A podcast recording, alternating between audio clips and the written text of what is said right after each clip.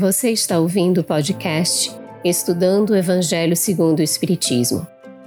Um estudo sequencial da obra O Evangelho segundo o Espiritismo de Allan Kardec, convertidos para você que curte podcasts e produções em áudio.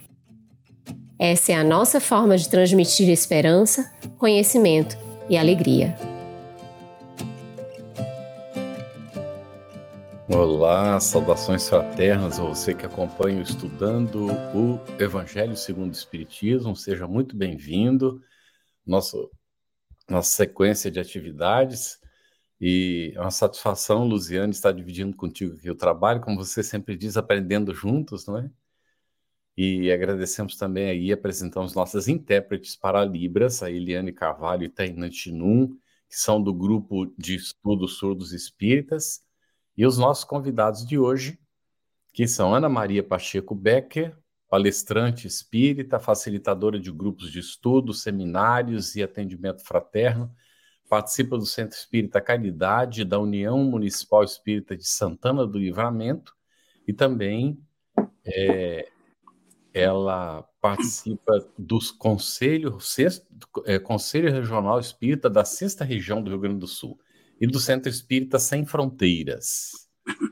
E nosso querido Simão Pedro, retornando hoje depois da cirurgia, não é? Muito bem-vindo, Simão. É membro da Sociedade Espírita Casa do Caminho de Patrocínio Minas Gerais, onde colabora nas atividades administrativas e doutrinárias. E os nossos agradecimentos também aos nossos ao nosso apoio, né, que nós temos aí nossa parte técnica, o pessoal fica nos bastidores dando apoio, e aos nossos parceiros de transmissão simultânea. Olá, amigos, cumprimentamos a você, Carlos, gratidão por esse aprendizado, aos nossos queridos convidados, Simão, é uma alegria tê-lo aqui novamente, as meninas do GES, a gratidão também, a toda a equipe e a cada um de vocês que vai chegando aqui para esse momento do estudo do Evangelho, um momento tão especial de reflexão, de pensamento em torno da mensagem do Cristo e principalmente para nós trazermos para o nosso dia a dia e vivenciarmos nas nossas experiências. Hoje, nós teremos o estudo do capítulo 22, Não Separeis o que Deus juntou, os itens 1 a 4, Indissolubilidade do casamento, e item 5, o divórcio. E aí a gente já traz, como a gente sempre faz aqui, né? Já é, vocês já estão acostumados, a gente sempre coloca uma pergunta para vocês. E já já a gente coloca no chat também. Qual que é a pergunta de hoje? O que você entende por não separeis o que Deus juntou? Então, o que, que significa essa expressão? Então, vamos colocar aí no chat, vamos colocar os nossos comentários e vamos aproveitar a presença da Aninha, do Simão, para que a gente possa fazer as perguntas para que eles aqui possam trazer os seus comentários e os seus esclarecimentos. E aí, a gente já começando, a gente vai trazer o primeiro questionamento para o Simão, referente aos itens de 1 a 4, indissolubilidade do casamento. Também os fariseus vieram ter com ele para o tentarem e lhe disseram: Será permitido a um homem despedir sua mulher por qualquer motivo? Ele respondeu: Não lestes que aquele que criou o homem, desde o princípio os criou macho e fêmea, e disse: Por esta razão, o homem deixará seu pai e sua mãe, e se ligará à sua mulher, e não farão os dois senão uma só carne? Assim, já não serão duas, mas uma só carne. Não separe, pois, o homem o que Deus juntou. O que poderemos entender por estas palavras, Simão? Boa noite a todas as pessoas que estão aqui conosco. Boa noite, Carlos, Iane, Ana, faz um tempo que eu não a vejo. E as nossas queridas amigas do GES, as nossas intérpretes é, para Libras. Para mim é uma alegria estar aqui de volta e sempre é bom né, que a gente renova as energias aqui com vocês. Né? Esse, esse, essa forma tão, tão é, gostosa que vocês têm de, de nos receber, isso renova né, as nossas energias. Então, para mim, além de alegria, é gratificante estar aqui com vocês. É, sobre essa ideia, é, é interessante. Quando nós olhamos essa fala, é uma fala lá do Gênesis, né, deixará o homem, o seu pai e sua mãe, iniciar a mulher e farão os dois uma só carne. Essa frase ela acontece antes da criação do homem e da mulher.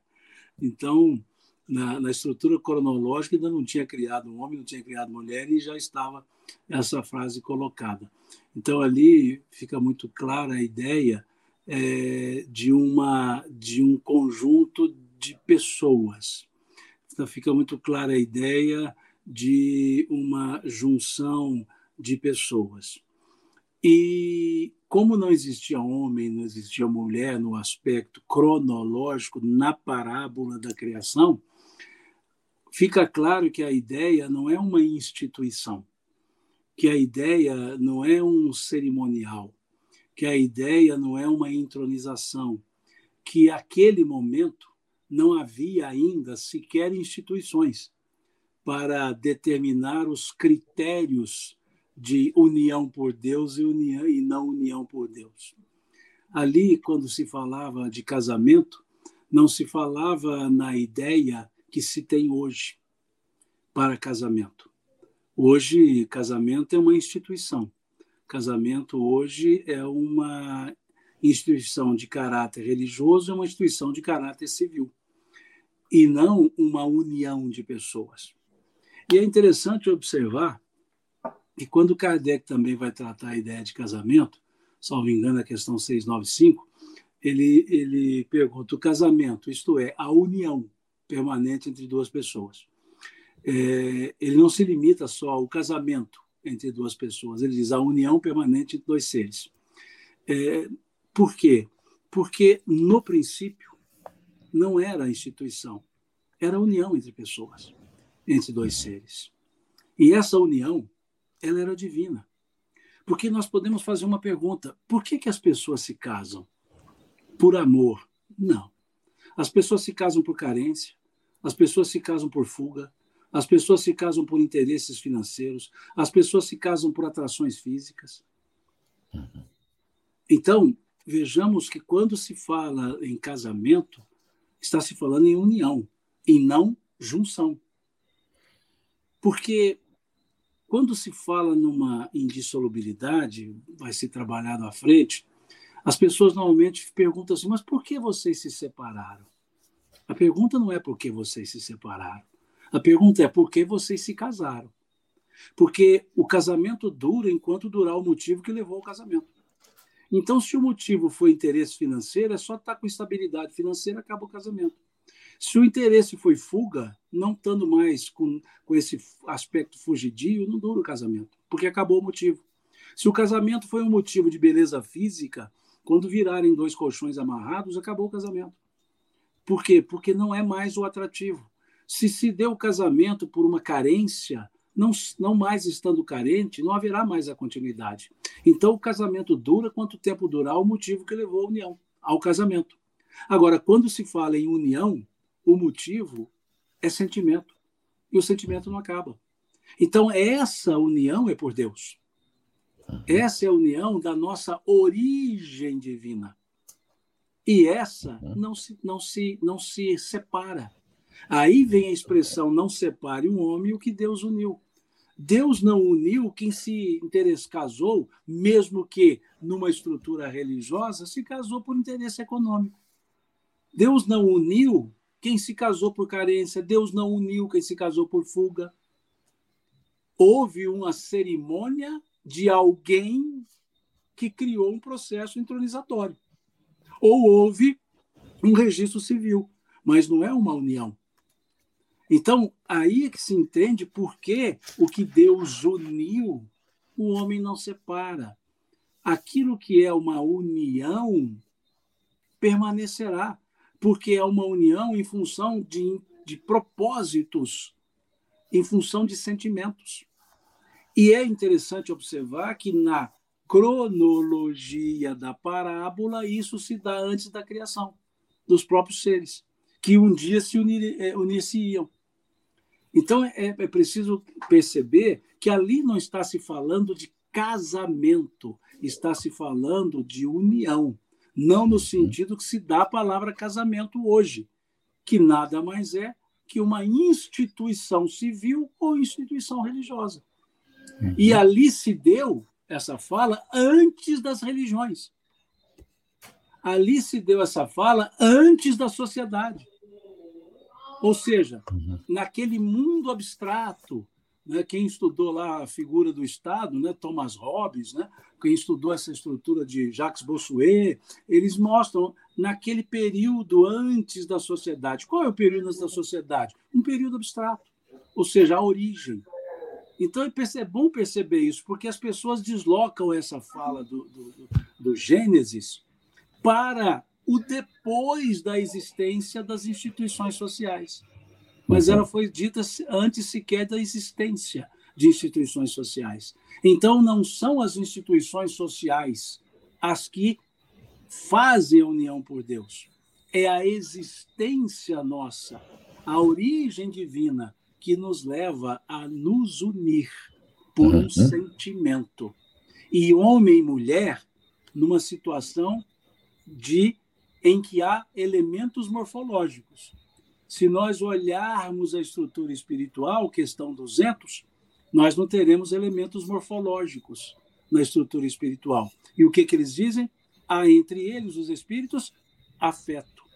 E quando se une por afeto, a amálgama é permanente. Aí não há separação. Muito bom, excelente mesmo, Simão. Nós temos aqui um, um comentário já da Vanessa Mariano. Ela diz: Entendo que Deus juntou a nós enquanto humanidade. Então, que não ocorra separação de povos, mas um só povo liberto pelo amor.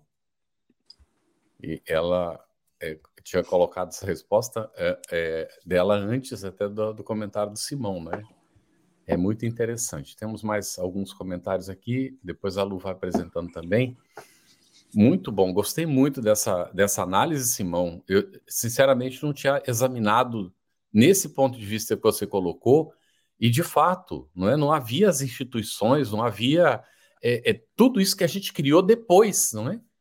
E, e, a gente perde o rumo na interpretação quando a gente. Essa é a nossa grande dificuldade. Examinar o passado com as luzes que nós temos hoje.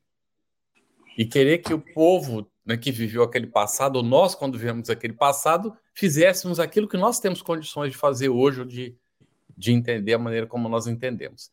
Mas, Ana, qual o sentido desse comentário do codificador aqui nesse, nesse capítulo?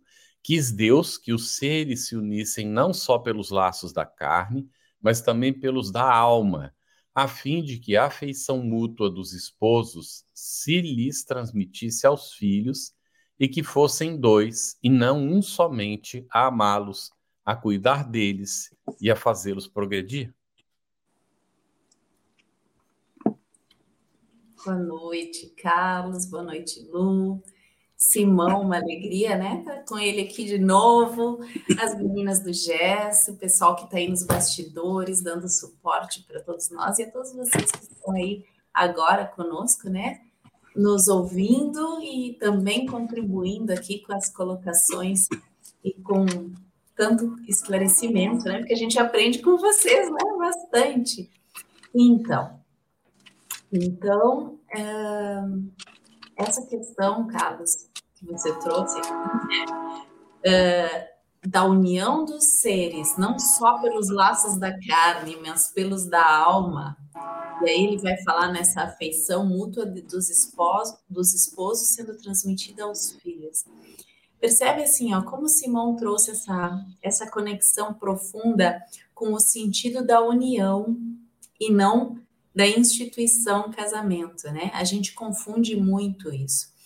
Então, essa união de almas, essa conexão entre seres com um propósito comum, né? Para ao reencarnarem aqui, permitirem tanto que outros espíritos venham, reencarnem e cumpram também seus propósitos e seus objetivos, quanto ambos juntos, para além dessa resposta aqui, né? Ambos juntos possam, independente de filhos ou não, possam desenvolver os seus próprios projetos em comum, de maneira também sermos nós colaboradores da criação. Né? Tem uma questão lá no livro dos Espíritos, agora não lembro qual é a questão, que fala exatamente disso, né? que o objetivo da nossa encarnação está no começo. Lu já foi consultar, né? que o objetivo da encarnação nossa, além da nossa evolução individual, é nós contribuirmos na obra da criação. E de que formas a gente pode contribuir, né? Quando duas pessoas, dois seres, como está lá escrito, né, na questão que fala a respeito dessa união permanente de dois seres, dois seres se unem um propósito elevado, um propósito maior, alinhados, né, com a lei de amor. Quando há esse, tipo de união, aqueles que surgirem, né, dessa união, os filhos ou os projetos em comum que os dois tenham, darão frutos, né, na terra. E aí a gente pode pegar a questão 582 do Livro dos Espíritos, que nos pergunta a respeito da paternidade, se ela pode ser considerada uma missão. E os Espíritos nos dizem que é realmente uma missão e um dever que a gente tem em relação ao futuro, uma responsabilidade em relação ao futuro. Que desse encontro de almas, né, onde a gente se responsabiliza por orientar um outro ser, uh, a gente vai impactar o nosso futuro de acordo com as orientações que a gente consiga fornecer, de acordo com o propósito dessa união, né? Todos aqueles esclarecimentos que a gente consegue dar de forma a que aqueles espíritos que ali cheguem possam desenvolver todo o seu potencial. Porque muitas vezes, se nós não estamos alinhados nesse encontro, a gente não permite que aquele espírito que chega desenvolva o seu potencial. E para além dos espíritos que nos que nos podem vir a chegar para fazer parte dessa união, há também os diversos projetos que qualquer casal, né, pode também desenvolver juntos. Quanto mais afeto quanto mais sentimento é, desinteressado houver entre eles, melhores os resultados dessa união. Excelente, Aninha. O Nuno trouxe uma contribuição para a pergunta que a gente fez do entendimento. Não separeis o que Deus juntou. E a resposta é: se Deus é causa criadora de todas as coisas, se Deus nos juntou todos numa mesma terra, então devemos, no mais íntimo, procurar nos juntar a tudo e a todos, e não buscarmos a separação. E aí a gente traz um comentário para o Simão, é, já trazendo o, o próximo item, né? A gente colocou assim uma próxima, um próximo questionamento. Lei de amor e união feliz e, e uniões felizes, né? É, os comentários do Simão a respeito disso. Mas a gente queria atrelar isso ao que a Eliana trouxe aqui no chat, porque tem a ver com a fala do Simão anterior. Ela colocou assim: Simão, mas por experiência própria, os sentimentos podem se transformar, e mesmo que acabe o motivo pelo qual foi o casamento, pode não haver dissolução. E aí, baseado nisso, a gente também traz essa lei de amor e a união feliz, ou as uniões felizes, para que o Simão também possa comentar, por gentileza. Muito boa essa observação da Eliana. Nós temos que separar sentimento de sensações. Primeiro ponto. Vamos lá. O amor-sensação e o amor-sentimento. Amor-sentimento, não, ele não transmuta. Amor-sensação, ele se modifica é, é bom a gente entender. Vamos pegar um exemplo de amor-sensação. É o amor que está na, na, no poema de Luiz de Camões, lá do século XVI. Um poema chamado Cântico ao Amor. Ele dizia assim: O amor é o fogo que arde sem se ver. É ferida que dói e não se sente. É um contentamento descontente. É dor que desatina sem doer. É um não querer mais que bem querer. É um solitário andando por entre as gentes é um nunca contentar-se de contente, é cuidar que se ganhe em se perder, é estar-se preso por vontade, é servir a quem vence o vencedor, é ter para quem nos mata a lealdade. Como pode o amor causar no coração do homem amizade se tão contrário a si é o mesmo amor? Isso é sensação. Sensação é um trem que a gente sente que diz assim: é, eu, eu, eu não aguento ficar longe dessa pessoa, ela é minha vida. Isso muda. Mas isso não é sentimento. Isso é sensação. Isso é o amor epitelial. Isso é o amor da paixão.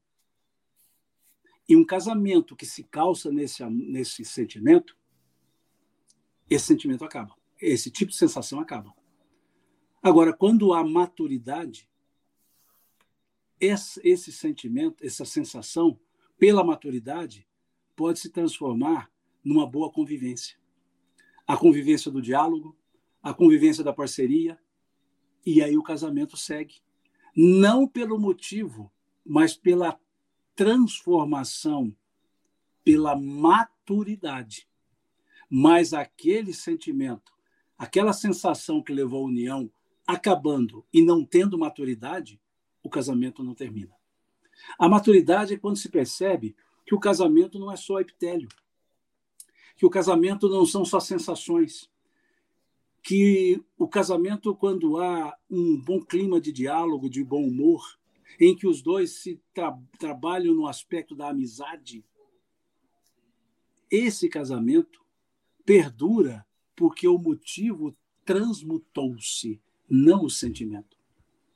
Agora, o amor-sentimento é o amor paulino, que a gente vê lá na carta de Paulo aos Coríntios, na primeira carta, no capítulo 13, quando ele dizia que o amor é benigno, o amor não se ensoberbece, o amor não arde em ciúmes, o amor não se ufana, o amor tudo entende, o amor tudo compreende, o amor tudo vive, o amor tudo ama. Isso é sentimento. Isso nunca transforma-se. Isso nunca muda. Essa é a união por Deus. Então, nós precisamos perceber que quando se fala em conjugalidade, o primeiro amor que aparece é o Eros. Esse acaba. Não há um, um casamento com 50 anos em que o Eros seja o elemento o Eros passa a ser resquícios, mas não é o elemento. E aí, esse amor, ele vai desenvolvendo para o que nós chamamos do amor estorgé, o amor que tem um senso de família. E o senso de família traz um senso de responsabilidade. Então passa a ser um amor exigente, ou seja, eu preciso continuar, porque afinal de contas tem uma família, ou seja, é obrigação.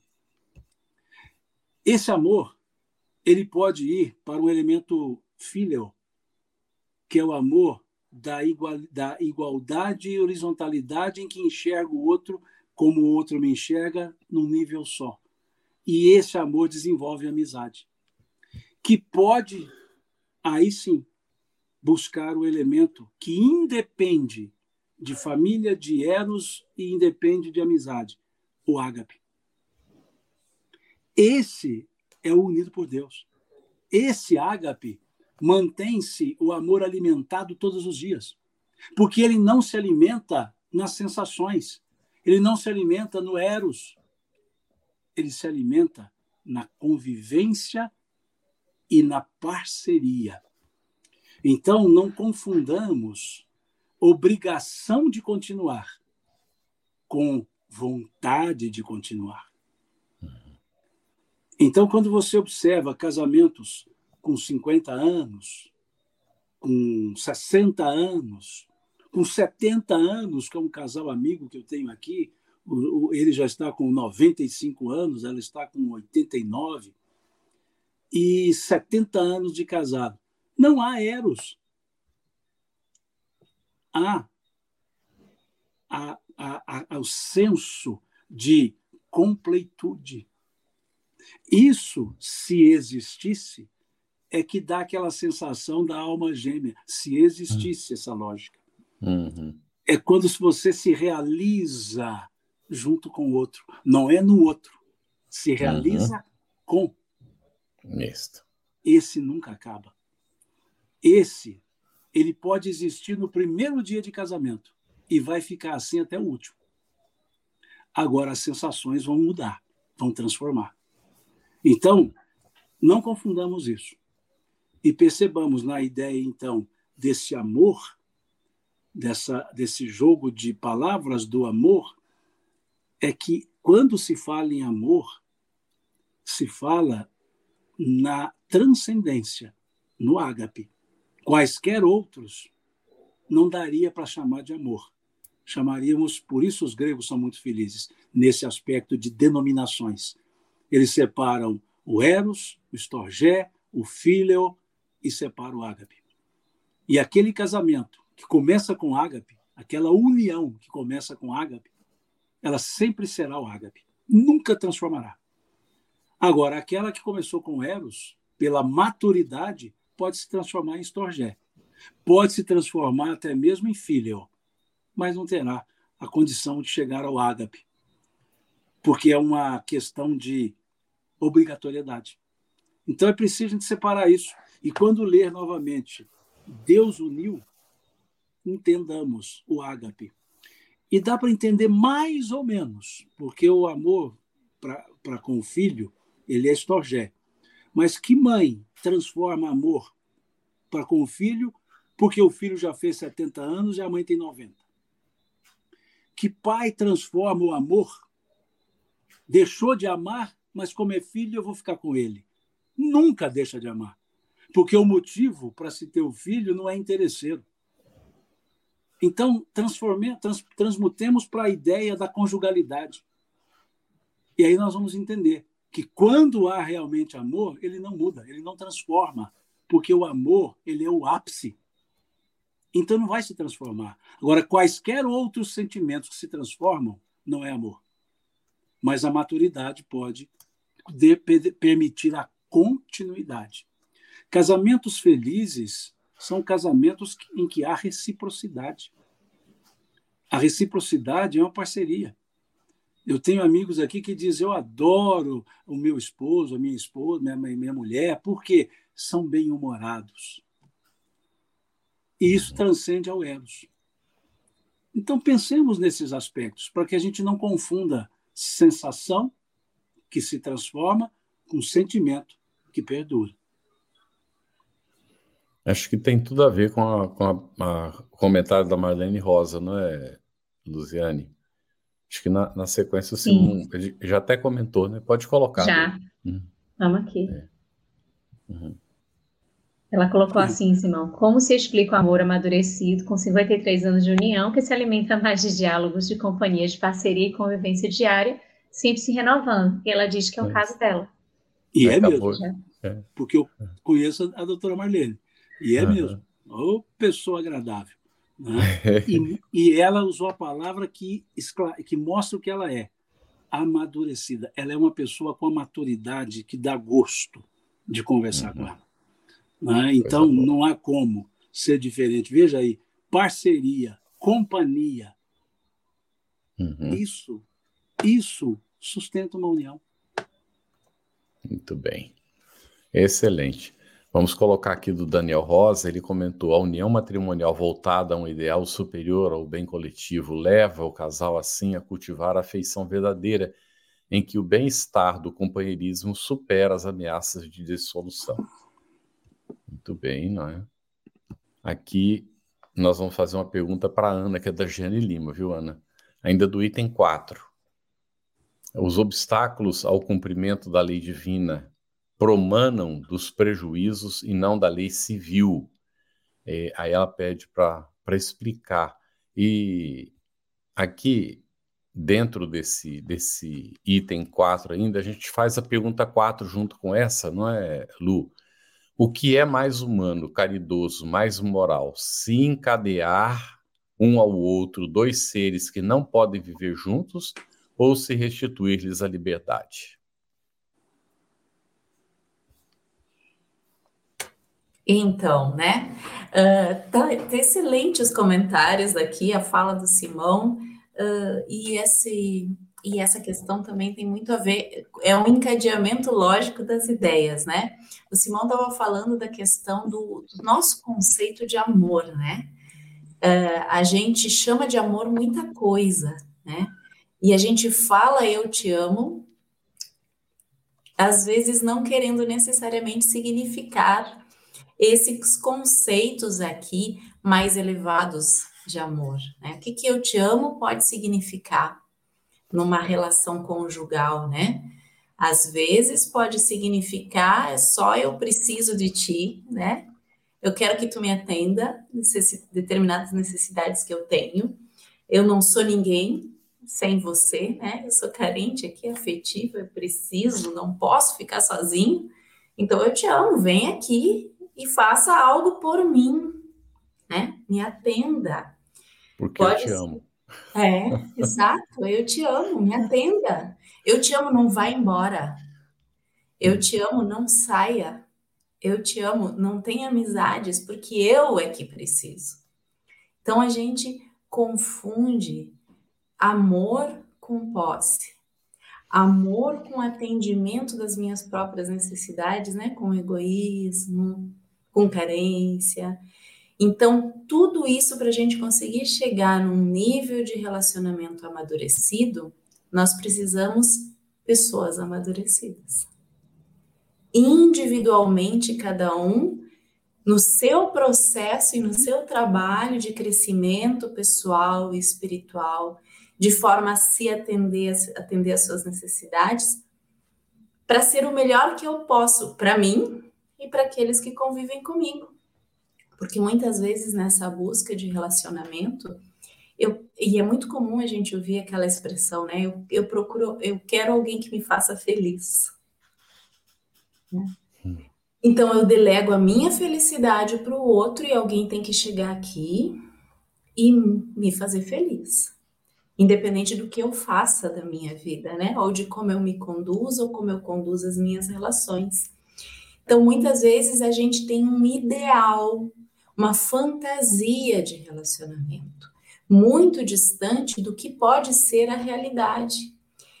E, e para chegar nesse nível de amor amadurecido, é preciso renunciar a esse ideal, a esse algo idealizado, né? Uma felicidade para sempre, sem crise, sem esforço, para que a gente possa ter acesso a uma parceria que alguém trouxe aí, possível, uma parceria real diante das situações que a vida vai trazendo. E às vezes a gente não está ainda preparado para esse tipo de parceria. E aí muitas vezes a gente é, se apega a esses conceitos de que a união precisa ser para sempre, né? Então eu me casei com você e a partir de agora você tem um compromisso de permanecer aqui, ainda que o nosso relacionamento esteja terrível, ainda que a gente se agrida, ainda que a gente se desrespeite e tudo mais, porque você me deve isso, né? Um compromisso é, assumido. Então, muitas vezes essa essa essa nossa idealização, essa nossa crença está distante da realidade. Então, não é a lei civil, né? Ela, ela, ela precisa um dia se adequar à lei de amor, à lei maior.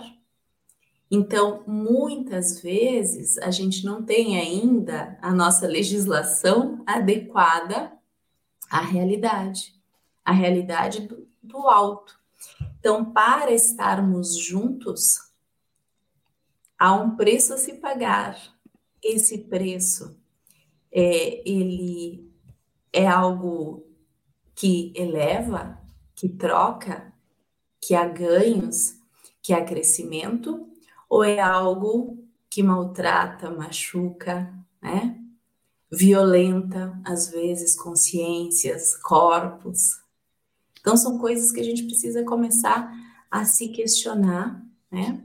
E, e para além de tudo isso, se atender, atender às nossas próprias necessidades, para termos uma relação com os companheiros é, o mais adulta possível. Porque quando a gente está dentro de uma relação disfuncional, a gente percebe dentro de nós ainda a, aquela criança né, desatendida que a gente tem. As nossas carências afetivas que falam mais alto. E aí a união, ela tem outros interesses que não os da lei de amor, de fato, né? Ela está atendendo outra coisa. Eu vejo o outro, eu vejo a relação, ou eu vejo só a mim mesmo e as minhas próprias necessidades. Esse processo de amadurecimento e de crescimento é exigente e ele é bonito também. Né? Então, muitas vezes a gente pode passar por esse processo e transmutar né, a forma da relação. Outras vezes, ainda não é possível. E aí vai surgir o momento em que vai ser necessário fazer essa separação. Mas há formas e formas da gente se separar. Eu posso me separar com mágoa, com irritação, com raiva e manter isso ao longo dos anos, ou eu posso me separar com amor, reconhecendo a importância daquela pessoa na minha vida, pelo tempo em que foi necessário, que foi suficiente, e a partir daí também uh, construir algo diferente, né? mantendo ela no meu coração do jeito que é possível. E isso é a proposta também do Cristo, né? Da gente aprender a amar para além das nossas próprias necessidades e ideias pessoais. Muito boa reflexão, Aninha, bem profunda. A Fátima, ela trouxe uma mensagem para você, Simão. Olha que linda. É, que bom vê-lo, Simão. Continue melhorando com a força de Deus. Que linda mensagem. É, Ingarde, eu não sei falar o sobrenome, tá? Mas é Ingarde, colocou assim para gente. Boa noite, maravilhoso, muita paz e amor juntos, vencendo as dificuldades com compreensão. E ela está respondendo, né? E sermos felizes, amigos com amor. Trazendo a reflexão acerca dessa oportunidade de estarmos juntos. E aí, Simão, a gente traz a pergunta que é da Marlene Viegas. Ela colocou assim: um casal vivendo muitos anos juntos de aparência. É certo? Me explica, por favor.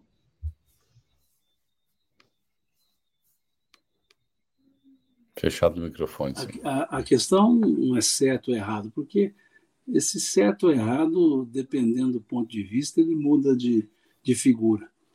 É, eu diria que as pessoas vivendo muitos anos juntos de aparência é porque gostam da aparência, não gostam da essência. Então, para que mexer na essência se a aparência está boa? Ou seja, não há maturidade nenhuma nessas pessoas. Nenhuma, nenhuma. E, e até aproveitando uma, uma, uma, carona no que a Ana colocou, muito bem colocado, colocado é, tem um rabino que ele diz assim: Eu acho estranho as pessoas. Elas dizem, eu gosto de peixe, mas matam o peixe para comer. Eu desconfio que elas não gostem do peixe, mas do sabor que o peixe tem. Assim também as pessoas dizem, eu amo a outra pessoa, mas eu desconfio que ela não ame a outra pessoa, mas sim ame o bem-estar que essa outra pessoa gera nela. Então, é bem isso que a Ana coloca. Né? As pessoas não estão preocupadas com o que elas sentem em relação às outras, elas estão preocupadas com o que as outras vão fazer nela se sentir melhor. Só isso. Então, a aparência, a pessoa se sente bem, tá bom, e vai vivendo de aparência só que perderam a essência. Em um relacionamento, a aparência é o que menos importa, mas a essência. Então, não há essência, é um verniz sem, sem uma boa madeira. Não, uma hora ele resseca e não, não fica. Não, agora, uma boa madeira, o verniz pode acabar. Você verniz, enverniza novamente, ela brilha. Mas a madeira ruim, ela vive só do verniz. Acabou o verniz, ninguém dá atenção à madeira. Isso é aparência. Muito bem, interessantíssimo. A Selva Brasileiro, Ana, fez a seguinte pergunta. No caso em que um dos parceiros se apaixona por outra pessoa, não é amor sentimento deixá-lo livre e desejar que seja feliz, mesmo à custa de ficar sem ele? Selva, quantas histórias a gente tem por aí, né? Exatamente assim. O que, que a gente faz muitas vezes? A gente quer manter a pessoa ao nosso lado, né? A qualquer custo. E aí seria o caso de perguntar: um, que vantagem tem em ficar com alguém que não quer ficar com a gente? Hum. Né? Que vantagem tem em aprisionar alguém que está querendo se ver livre? Né? Então, também por amor a nós mesmos, é importante, né? Por alto amor, além do amor pelo outro, né? Por alto amor, é importante a gente se respeitar e deixar que cada um faça aquilo que tem vontade de fazer, né? Eu me respeito e respeito as decisões do outro, né? E, e isso é a base do amor. Agora, não quer dizer que a pessoa não vai ficar triste. Porque às vezes a gente acha que é melhor fazer de conta que tá tudo bem, né? E quando há um rompimento do afeto, do, do contrato, porque há todo um contrato, né? Uh, não, às vezes não está escrito, né? Essa união é um acordo mútuo entre duas pessoas. Então, às vezes, esse rompimento desse acordo gera dor. A gente não pode, a gente precisa dar esse espaço para sentir aquela dor, porque também é um luto. E a gente precisa vivenciar o luto necessário. E como todo luto, passa por todas as fases do luto. Então é importante que a gente não negligencie os nossos sentimentos, mas também respeite as decisões do outro e se ame tanto quanto a gente pode se amar e estender amor a todos aqueles que convivem com a gente. É, é, Diga assim, não. Pode colocar a pergunta de novo isso? Eu quero fazer uma observaçãozinha. Ah, Espera aí que ela saiu daqui. Mas não, não tem problema. Não tem problema. É, vamos ver se a gente localiza. A, a, a, o final da pergunta ela diz assim: mesmo ficando sem ele, mas ele apaixonado por outra pessoa, você está com ele? Ou ele está com você? Não está. A gente não está onde está o físico, a gente está onde está o pensamento. Então, veja, se se apaixona por outra pessoa, você já está sem ele. É isso aí. Agora, aí vem naquilo mais novamente. Ah, mas ele estando aqui em casa, pelo menos, pelo menos minha carência está sendo atendida. Olha, eu vou usar uma linguagem aparentemente chula, a fila anda, deixa seguir. Hum. Já está sem ele, deixa seguir. Pois bem, vamos em frente aqui. A gente tem um comentário de Neire Moraes que coloca assim para a gente. Aqui.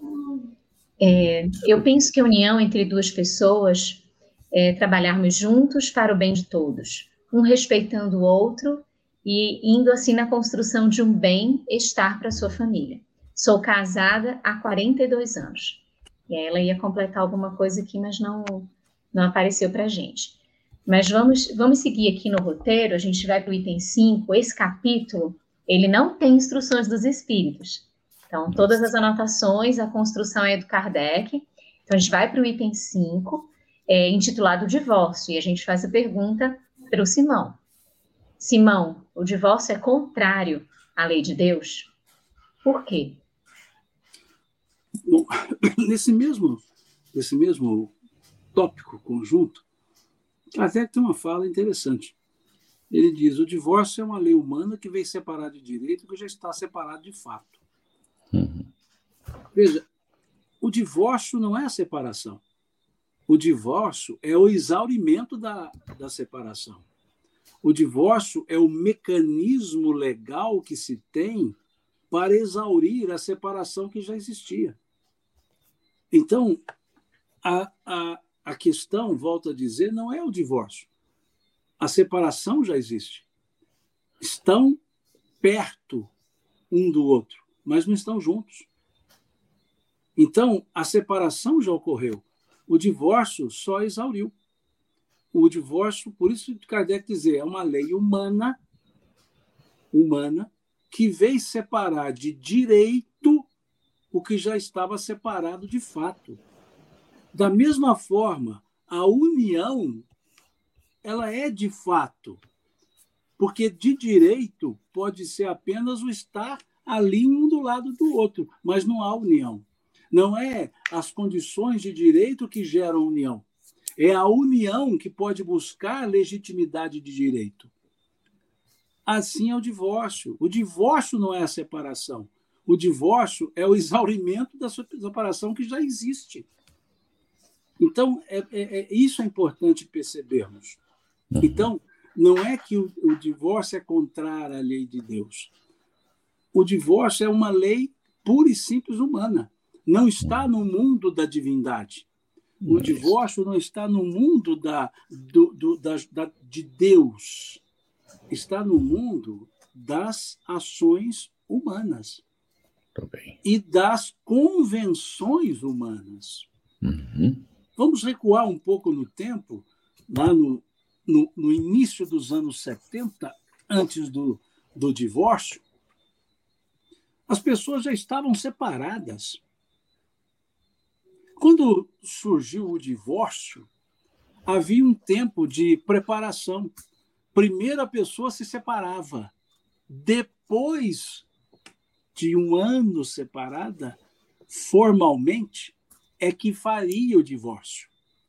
Depois entenderam que não precisava do estágio probatório da separação, porque ela já existia então o divórcio já passou a ser aplicado. Então, nada tem no mundo da, da, da deificação. Existe no mundo da, humani, da humanização.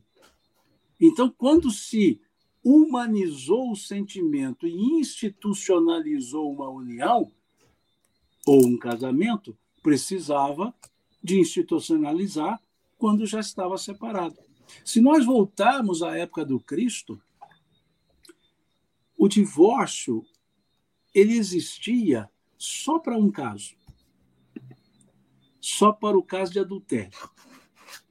Porque pressupunha-se que, se houve adultério, é porque já não tem mais união, já não estão juntos mais. Então o divórcio era aplicado. Daria a carta de divórcio. Quaisquer outros motivos, não. Até porque era uma sociedade de perpetuação. Então não poderia haver separação, porque senão a questão da, da hereditariedade, da posse, iria ficar comprometida. Mas se houvesse adultério, tudo isso ficava em segundo plano. Por quê? Porque o adultério demonstrava que já havia uma separação. Então, nisso lá na época do, da, do, do Cristo, ou seja, essa era a lei mosaica, só havia um caso para o divórcio, só a ideia única do adultério. Agora, o que é a ideia do adultério? O adultério é a culminância da separação. E o divórcio é o exaurimento da separação. Então, quando já não há mais, a Ana usou bem, o contrato, quando não há mais o contrato da convivência, vem, a in, vem o individualismo. E o individualismo é que leva à separação porque agora eu só penso em mim, não interessa mais a outra pessoa. E aí o que, que aconteceu ali? A separação. O divórcio vem apenas para legitimar para o mundo do, da, do direito aquilo que no mundo real já tinha acontecido, mesmo que estivessem sob o mesmo teto. Uhum. Então, quantos, quantas pessoas estão sob o mesmo teto e separadas? Uhum. Eu tinha, conheço, conheci um casal, já desencarnaram os dois, que eles ficaram juntos por mais de 50 anos. Mas lá com os seus 20 anos de casados, eles se desentenderam. Mas não saíram do mesmo teto. E começaram a conversar um com o outro por meio do filho. E aí dizia assim: Eu vou criar um nome para o filho aqui, né? É, sei lá, José. José, fala com seu pai assim, assim, assado. E o pai respondia, José, fala com a sua mãe assim, assim, assado. Um ouvindo o outro. O José se casou e saiu da casa. E eles continuaram conversando através, por meio do José, que não estava sob o mesmo teto. E dizia, José, fala com a sua mãe. Só estavam os dois em casa. Então, veja, para esse caso é que veio o divórcio. Já estão separados, de fato.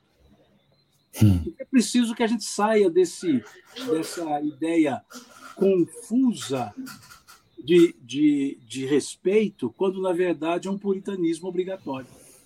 Então, observemos bem: está separado de fato, o divórcio vem para dar o exaurimento. Mas o divórcio não é o primeiro que se evoca. Eu sugiro a leitura de um capítulo que não está numerado do livro Vereda Familiar, do Espírito Teresa de Brito, pela psicografia do Raul Teixeira. E lá ela fala: consciência e, e separação é o título do capítulo. Dá para entender perfeitamente essa construção. E ela diz, deixando claro que o divórcio não deve ser o primeiro elemento a ser evocado. Mas quando a convivência descamba, palavras dela, quando a convivência descamba para a agressão física ou aviltamento moral, já se deve pensar no divórcio para formalizar a separação que o aviltamento ou a violência já estabeleceu. Uhum. Muito bem. O, dentro desse pensamento, o Nuno já tinha comentado, olha, Nuno Rocha, respeitar o outro, respeitar-se a si próprio, respeitar a liberdade dos outros, respeitar as dificuldades e doenças que cada um merece ter. E ele segue aqui: amar é dar, não esperar receber. Quem está bem agrega amor, luz, paz e vibra no positivo. Um casal deve vibrar em simbiose, não em parasitismo. Muito bom, excelente. Muito obrigado aí pelos comentários, gente. E nós vamos então para outra pergunta, Ana, aqui também do item 5 agora. Foi por causa da dureza dos vossos corações que Moisés permitiu des despedir seis vossas mulheres. Poderia comentar um pouquinho, por favor? Já está mais ou menos comentado aqui, né, dentro de tudo isso, mas. Sim, nós já falamos bastante desse, desse assunto agora, até agora, né? Na verdade, foi só o que a gente falou, vamos combinar, é. né? É verdade.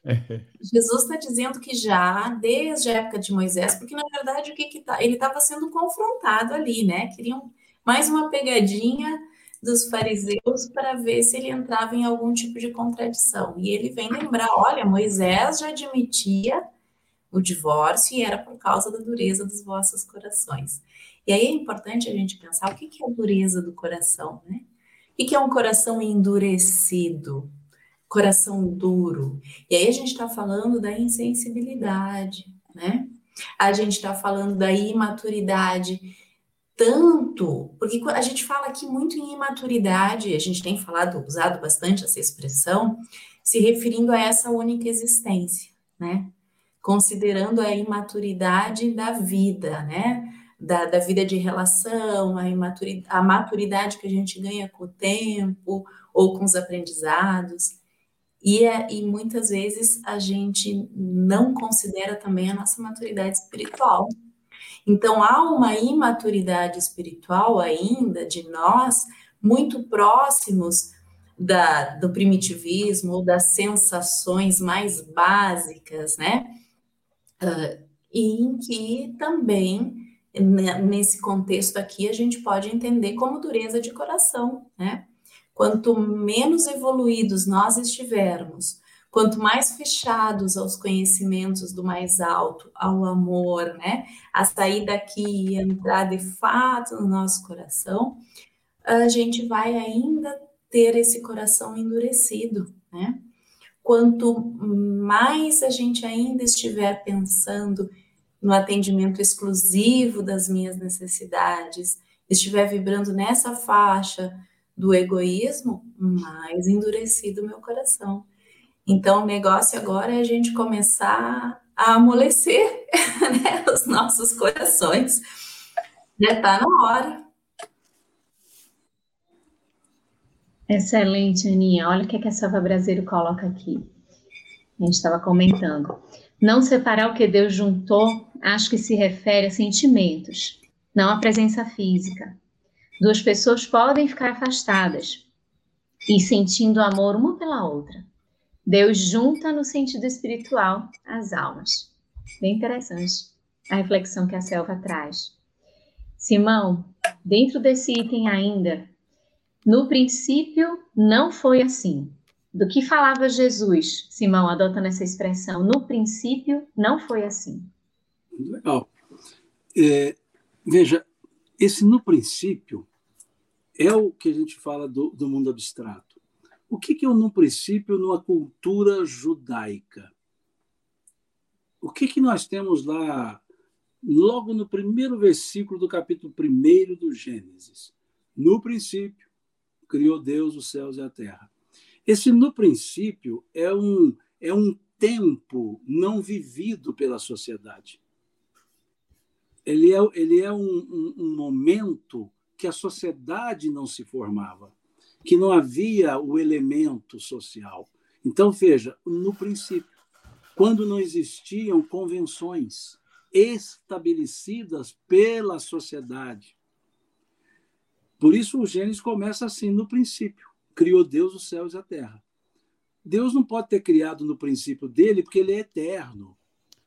Então, não é o no princípio iniciando, no princípio, ou seja, antes de uma existência convencional, antes de surgimento de convenções. Então, quando Jesus dizia no princípio, vamos voltar lá naquela ideia que eu falei do, do, do deixar o, o homem, seu pai e sua mãe e unir-se à mulher. Isso salvo engano, está lá no capítulo 2 do Gênesis. O versículo eu não vou me lembrar, mas é 20 alguma coisa. É, o, o, ele diz lá, ele criou Adão, depois criou a Eva, mas não tinha criado nem pai nem mãe. E disse: Deixará o homem seu pai e sua mãe. Como deixar pai e mãe se só tinha Adão e Eva? E o conceito de maternidade e paternidade ele não existiria, porque não havia, não havia elemento fático. Então, essas expressões é que mostram a ideia de no princípio, ou seja, antes que inventassem convenções, não era assim, porque ninguém se separava, porque não se juntava por convenções. Então não tinha por que se separar, porque era antes das convenções. Ou seja, era uma união natural, pura e simples. É isso que ele, que, que quer dizer. Esse no princípio, antes da lei. O que, é no princípio antes da lei? Antes de Moisés. Porque quando se regulou o divórcio? Com Moisés.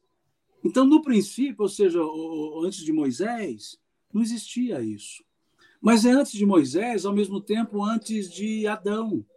Ah, desculpe, antes de Abraão, que também é antes de Noé, que também é antes de Adão, na linguagem parabólica. Ou seja, no princípio, no mundo das ideias perfeitas, isso não existe. É isso que eles querem dizer. Agora, nós, nós criamos um, um elemento social e isso gerou a situação danosa.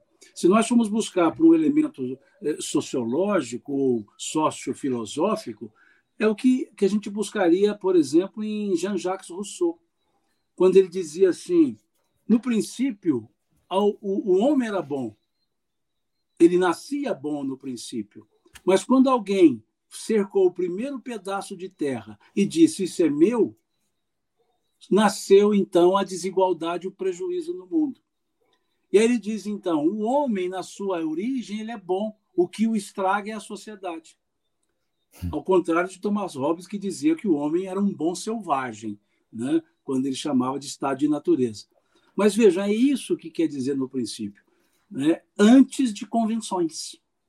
E aí sim fica clara a fala dele. No princípio não foi assim. Ou seja, isso não é da lei de Deus. Isso é da lei que vocês criaram. Uhum. Muito bom. É, tem um comentário aqui, vamos ver, da Carla Macedo. Coloca assim: Não esquecemos que quando constituímos uma família, vai além de um relacionamento de duas pessoas Reflitamos se o mais importante é o relacionamento a dois ou a família. E nós temos então, Ana, é, a última pergunta para reflexão. Na questão 775 de O Livro dos Espíritos, há a seguinte pergunta: Qual seria para a sociedade o resultado do relaxamento dos laços de família? A resposta obtida foi uma recrudescência do egoísmo. Como manter os laços de família com a ocorrência do divórcio? Essa é uma excelente pergunta, Carlos. É, é uma excelente pergunta porque muitas vezes a gente tem esse conceito de que o divórcio termina com a família, né? E, e muitas vezes a gente escuta as pessoas falarem, ah, acabou a família, né? Ou uh, quando um vai embora, e normalmente o homem vai embora, né? Fulano nos abandonou, né? E essa expressão de, de, de fim e término do Instituto Família. E é importante a gente perceber que a gente está uh, minimizando a família e, e olhando apenas um aspecto da família. Se a gente for observar ela do ponto de vista sistêmico, a, a relação conjugal é apenas um aspecto da família como um todo. Então, é, a gente poderia imaginar assim um grande sistema familiar, né? E dentro dele a gente tem esse subsistema conjugal, que é o relacionamento do casal. Né? Se ali existem filhos, a gente teria um subsistema parental, que é o relacionamento de cada um dos pais com os seus filhos, né? A, a mulher com o filho, a filha, o homem com o filho e com a filha. Dentro ainda desse, desse, desse sistema grandão, a gente teria um subsistema fraternal, que é a relação entre irmãos, formando aí o núcleo familiar, né? E aí a gente tem também um subsistema filial, uh, aliás, é, o subsistema filial, a relação dos pais com os filhos. O subsistema parental está mais para a relação dos pais enquanto pais, né? Eu me expressei errado. Então é assim, a pessoa terminou o casamento, né? Terminou o acordo, aquele contrato e existe um, filhos dali, o que, que vai acontecer? Para sempre nós seremos pais e, pai e mãe. Há um vínculo ali, eterno, em, pelo menos nesta existência, enquanto uh, vivermos, nós teremos uma relação como pais daquelas pessoas. E conseguir separar a minha história pessoal com o o, aquela pessoa que foi meu cônjuge, né, dessa relação do pai e da mãe do meu filho, e isso é um indicativo de maturidade. E, e é algo que a gente precisa buscar. E para isso, Jesus nos dá a dica, que é esse amor respeitoso. E a partir do momento que eu consigo atender as minhas necessidades, eu não envolvo mais os filhos nas minhas questões pessoais com o pai ou a mãe desses filhos. Sei se eu estou conseguindo me esclarecer, se eu não fiz uma confusão toda, né? Aí com a história. Mas é importante a gente perceber que a família vai muito além desses vínculo, desse vínculo inicial entre o casal. E, e, e, muitas vezes a gente tem uma extensão disso, porque desse divórcio pode acontecer que qualquer um dos dois se relacione de novo, né, com uma outra pessoa, e aí ele já vai ter filhos de relacionamentos anteriores, né? Olha como começa a ficar complexo uh, essas relações familiares, né, interfamiliares. Então, muitas vezes, quando a gente não tem uh, dentro de nós esse auto-amor, esse auto-respeito, esse auto-cuidado, né? Essa atenção plena para nós mesmos, a gente começa a exigir e a demandar do outro coisas que ele não pode dar e nem está no papel de dar. E aí eu vou me envolver numa relação, por exemplo, em que há filhos de um casamento anterior e, e vou começar a disputar a atenção vou começar a fazer exigências, né? Às vezes alguém começa a achar que, ah, não preciso mais, porque tem outras pessoas que atendam, né? Então a gente vai como que deixando aqueles nossos lugares vagos. Quando a gente está muito uh, centrado no meu espaço, né? reconhecendo esses vínculos, fazendo essas despedidas com amor, né? Reconhecendo houve um amor, né? Houve um afeto. A princípio, as pessoas podem ter se relacionado por um tempo e aquilo ali foi muito difícil terminar. Por que, que fica a dor? Por que, que fica a raiva? Porque foi difícil terminar. Porque a gente queria ter continuado de alguma forma. E aí a gente leva isso para outros que não têm nada a ver com essa história. Então, reconhecendo essa importância daquele relacionamento que a gente teve, né?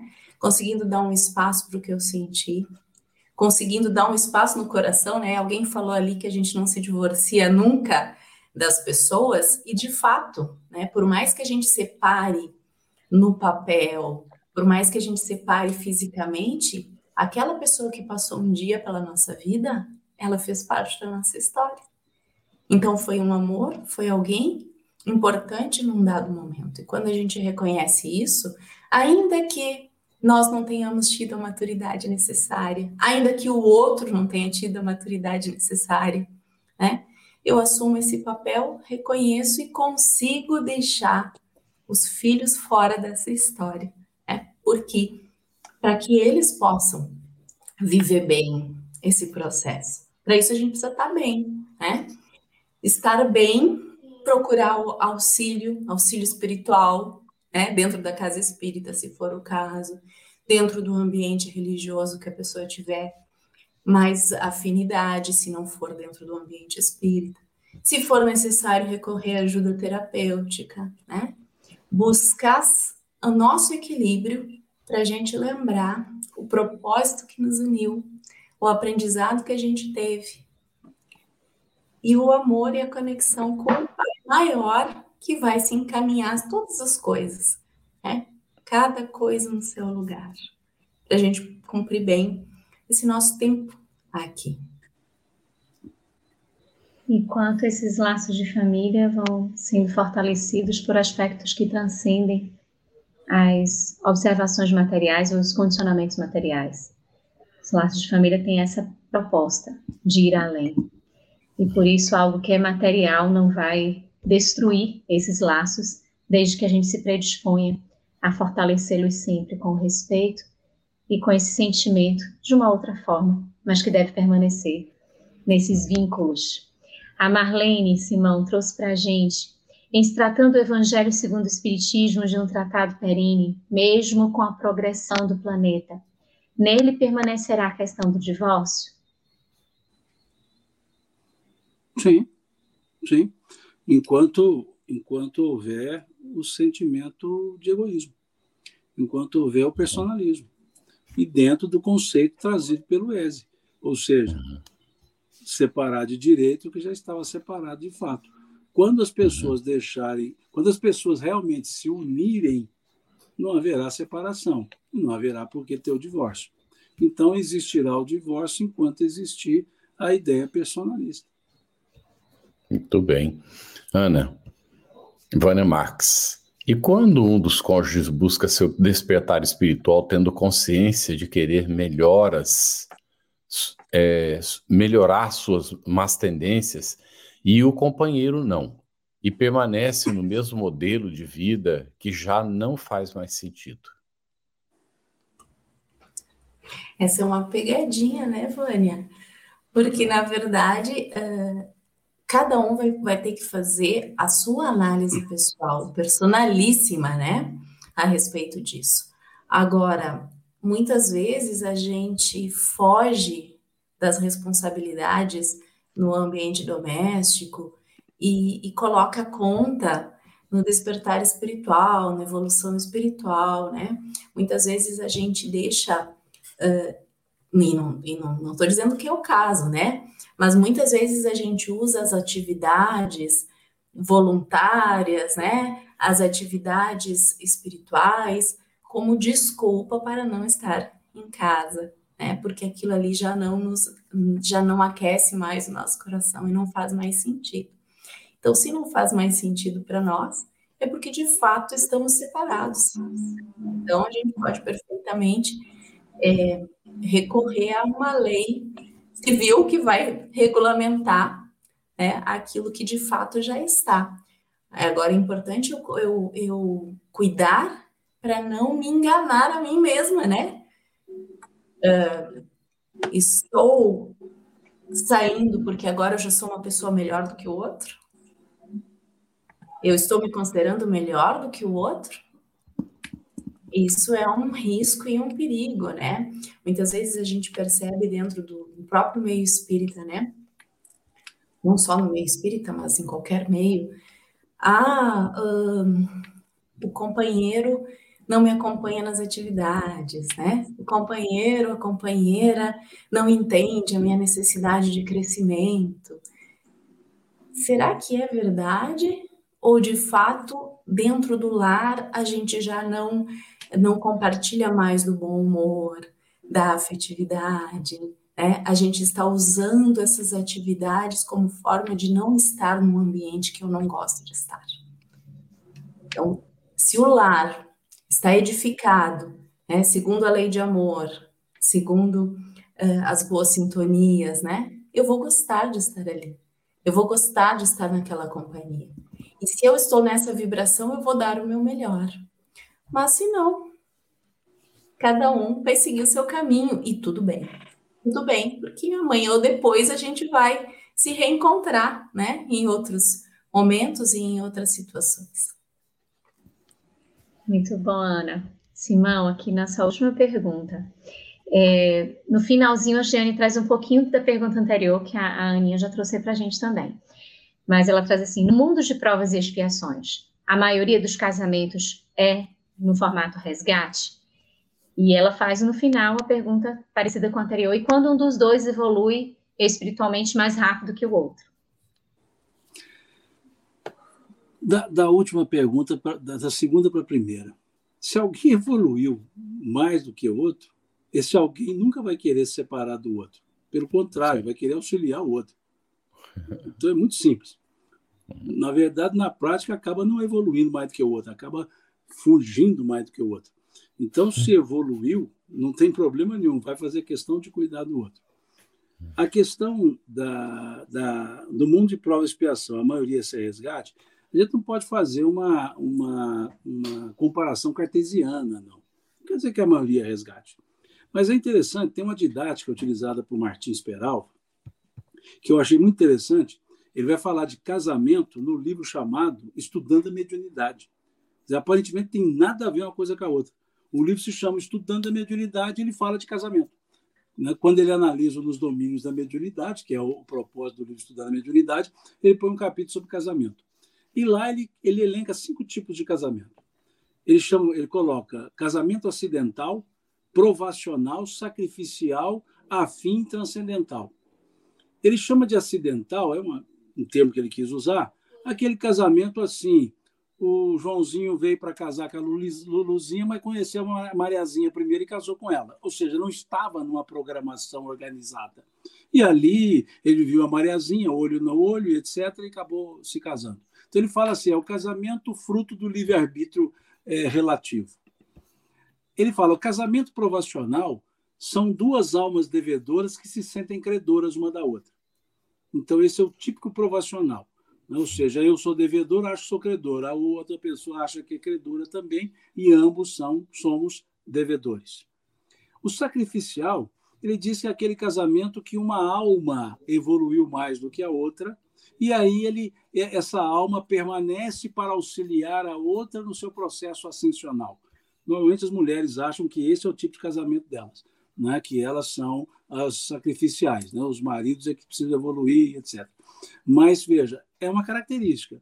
Depois ele fala que o casamento afim são duas almas que se associam nos mesmos propósitos e, com isso, se fortalecem juntas. E o casamento transcendental, ele diz que é aquele casamento do amor verdadeiro de almas que não necessariamente precisam estar juntas uma da, estar perto uma da outra, mas sempre se sentem juntas uma da outra. Uhum. Esse é o, é o casamento transcendental. Então nós poderíamos dizer que o transcendental ele é menos frequente no mundo de provas e expiações. E por uma é, dedução não, não é, não comprovada, as, os casamentos provacionais tendem a ser um pouco mais, mais frequentes. Porque nós aqui ainda somos, achamos que somos credores de tudo. E aí, hum. inclusive, no casamento. E esse casamento afim é, um, é o casamento transcendente, o casamento sacrificial tem uma boa presença, porque não há um aprendiz sem alguém que ensine. Então, no mundo de provas e expiações, teremos grande número de pessoas que estão para ensinar, para auxiliar. Senão, nunca evoluiria aqueles que estão aprendendo. Então, pode sim haver uma grande frequência de casamentos sacrificiais. E aí é interessante entender a palavra sacrifício. A palavra sacrifício, ela não é esforço desmedido. A palavra sacrifício, ela vem de duas palavras: sacrum facere, fazer sagrado, tornar sagrado. Ou seja, dar crédito e atenção àquilo que se está fazendo. Então, esse é o casamento sacrificial que deve ser em bom número também na Terra. O acidental pode até ser em menor número, mas ele é, é, é, é talvez é, o, é o, o mais facilmente de acontecer. Porque, principalmente quando a pessoa se apaixona pelo maior amor da vida dela, a cada dois meses. Ela tem o maior amor da vida dela. Esses são os acidentais. Né? Então, é interessante perceber isso. Eu gostei dessa didática do Peralva, porque até tem a ver, sim, com o aspecto da mediunidade, que não é o nosso foco de conversa. Mas ele, ele elencou muito bem isso. Então, nós temos esses vários tipos de possibilidades de união. Né? O importante é o desfecho, o bom termo dessa união. Né? Ou seja, ir até o ponto em que é possível manter o respeito, manter a cordialidade, manter a atenção, manter o bom humor, manter o companheirismo. Isso é que é importante. Você ouviu uma produção da Federação Espírita Brasileira. Para saber mais, siga o arroba FebTV Brasil no YouTube, Instagram e Facebook. E o arroba Feb Editora no Instagram. Ative o sininho para receber as notificações e ficar por dentro da nossa programação. Até o próximo estudo.